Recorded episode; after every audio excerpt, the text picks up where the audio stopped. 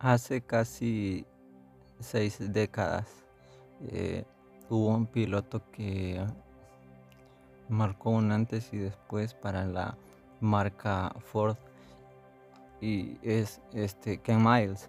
Ken Miles este, era un hombre, un excombatiente y un mecánico automotriz, pero también un piloto. Y en el año creo que fue 65 o 66 en donde él logra ir a, la, a las 24 horas de Le Mans en Francia y compite allí. Pero ya había ganado otros dos campeonatos el mismo año. Estaba a punto de, de conseguir la triple corona, algo que nadie había logrado nunca antes. Y el detalle es que compite, más que todo, la, la, riña es con, con Ferrari, porque en ese entonces Ferrari estaba a la vanguardia y estaba haciendo lo mejor. Estaba creando vehículos súper veloces y capaces. Y, Ferrari estaba a la vanguardia durante años. Pero Ford quería competir y, y, Ken Miles junto con Carol Shelby, que era un ex, ex piloto, y se había convertido en un, diseñador de vehículos eh, muy reconocidos en la actualidad. Ya había un prototipo de un vehículo, el, Ford GT40. Entonces ellos dos se encargan de, de diseñarlo mejor, adecuarlo para que soporte, obviamente las 24 horas, pero hacerlo capaz, hacerlo veloz, hacerlo mejor para poder eh, competir. Y, lo logra ya estando en las 24, en la tercera competición ya del año, a 24 horas eh, de Le Mans. Eh, en la penúltima vuelta, él rompe su propio récord. Fue algo histórico para él, para la competición. Y en la última vuelta, ya antes de terminar la carrera, antes de cruzar la meta, él ya había ganado. Sin cruzar la meta, él ya había ganado. Y el detalle es que eh, los, encargados de Ford no querían que él diera la cara por, por Ford.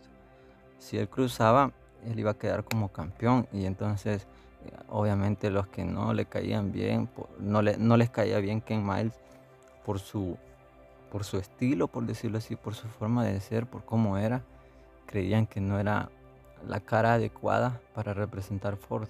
Entonces le pidieron que, que los tres equipos de Ford, porque Ford envió tres equipos a competir a, las 24 horas de Le Mans, querían que los tres vehículos cruzaran la, la, línea perdón, al mismo tiempo. Entonces,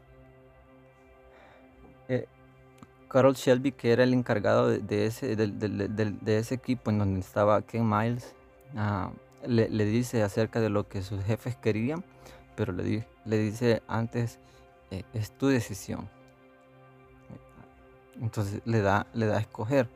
Obviamente Carol Shelby no estaba de acuerdo porque ellos ya habían ganado, obviamente se habían esforzado tanto y los frutos eran visibles, eran números reales, récords rotos por él mismo, sus propios récords en la misma competición del mismo año, rotos por él mismo. De una vuelta tras otra, romper sus propios récords y demostrar que el vehículo era capaz de, de competir y estar a la vanguardia y de todo. Entonces le dice, es tu decisión. Obviamente, Carl Shelby sabía que él se lo había ganado, se había ganado ese derecho de poder decidir si cruzar la línea solamente él, con muchos minutos o segundos de diferencia.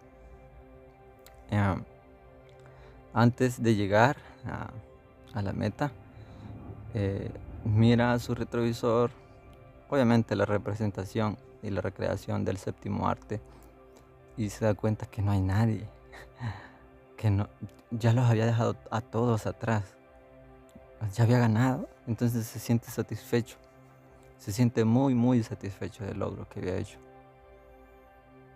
Entonces decide eh, disminuir la velocidad y esperar a los otros dos vehículos de Ford para que los tres crucen la meta al mismo tiempo. O sea, era, era algo histórico, o sea, algo memorable, ver que los tres vehículos de la misma escudería crucen la línea de meta al mismo tiempo. Y obviamente cualquiera hubiese pensado, ah, bueno, él, él, ya iba adelante y toda la cosa, entonces si él se cruzaba la meta, obviamente él iba a ser el primer lugar, pero el detalle es que el segundo equipo del otro piloto ah, empezó desde más atrás. Esto quiere decir que recorrió más distancia y al cruzar al mismo tiempo la meta, él queda en primer lugar.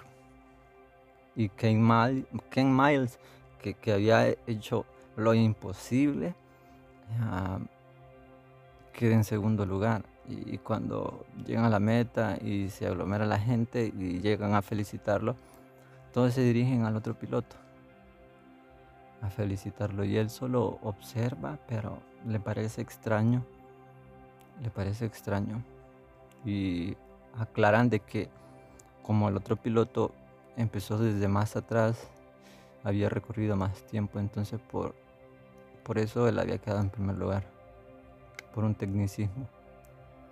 Pero Carol Shelby le dice, nadie te va a quitar lo que, lo que tú has logrado. Ganaste, ganaste y, todo. Entonces él le dice, tú me prometiste la carrera, no me prometiste ganarla o sea, no había nada de ambición en su corazón ni en su mente.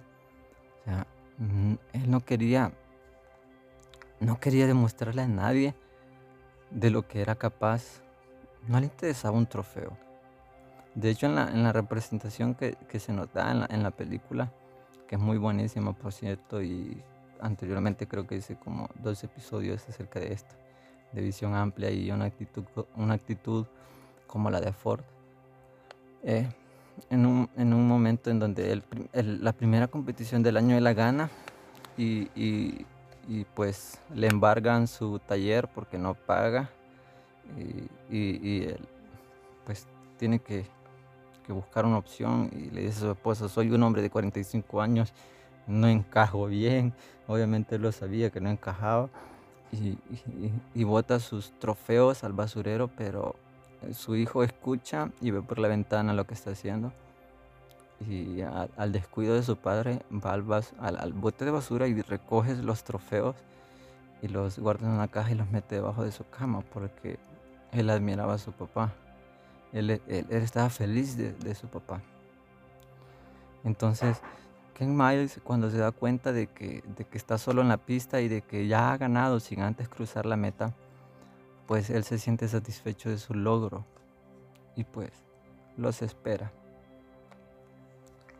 Pero por un tecnicismo ah, no le dan la, la, corona, no le dan el título, no le dan el trofeo. Pero él sabía que lo había hecho. Y aunque no se llevó el título, no se llevó el primer lugar, los que sí habían estado con él de cerca sabían lo que había hecho, lo que había logrado.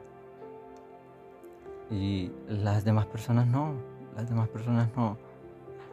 Porque a veces por, por más que nos esforcemos en demostrar lo que podemos hacer, lo que somos, a veces la gente no, se, no le va a interesar, no, no le va a importar lo que nosotros hagamos. No va a ver lo que nosotros hemos logrado, no van a ver el valor que, tiene el, logro, la satisfacción que nosotros sentimos por lo que hemos hecho, porque no han visto el sacrificio que hemos hecho. No han visto las lágrimas, no han visto el cansancio, no han visto la aflicción, no han visto los ojos cansados, no, En fin, son, tantas cosas que, que la gente no logra ver, pero en, en, la intimidad nosotros sí entendemos. Solamente en la intimidad también Dios puede ver y enseñarnos. Y a veces la gente no va a agradecer lo que nosotros hacemos.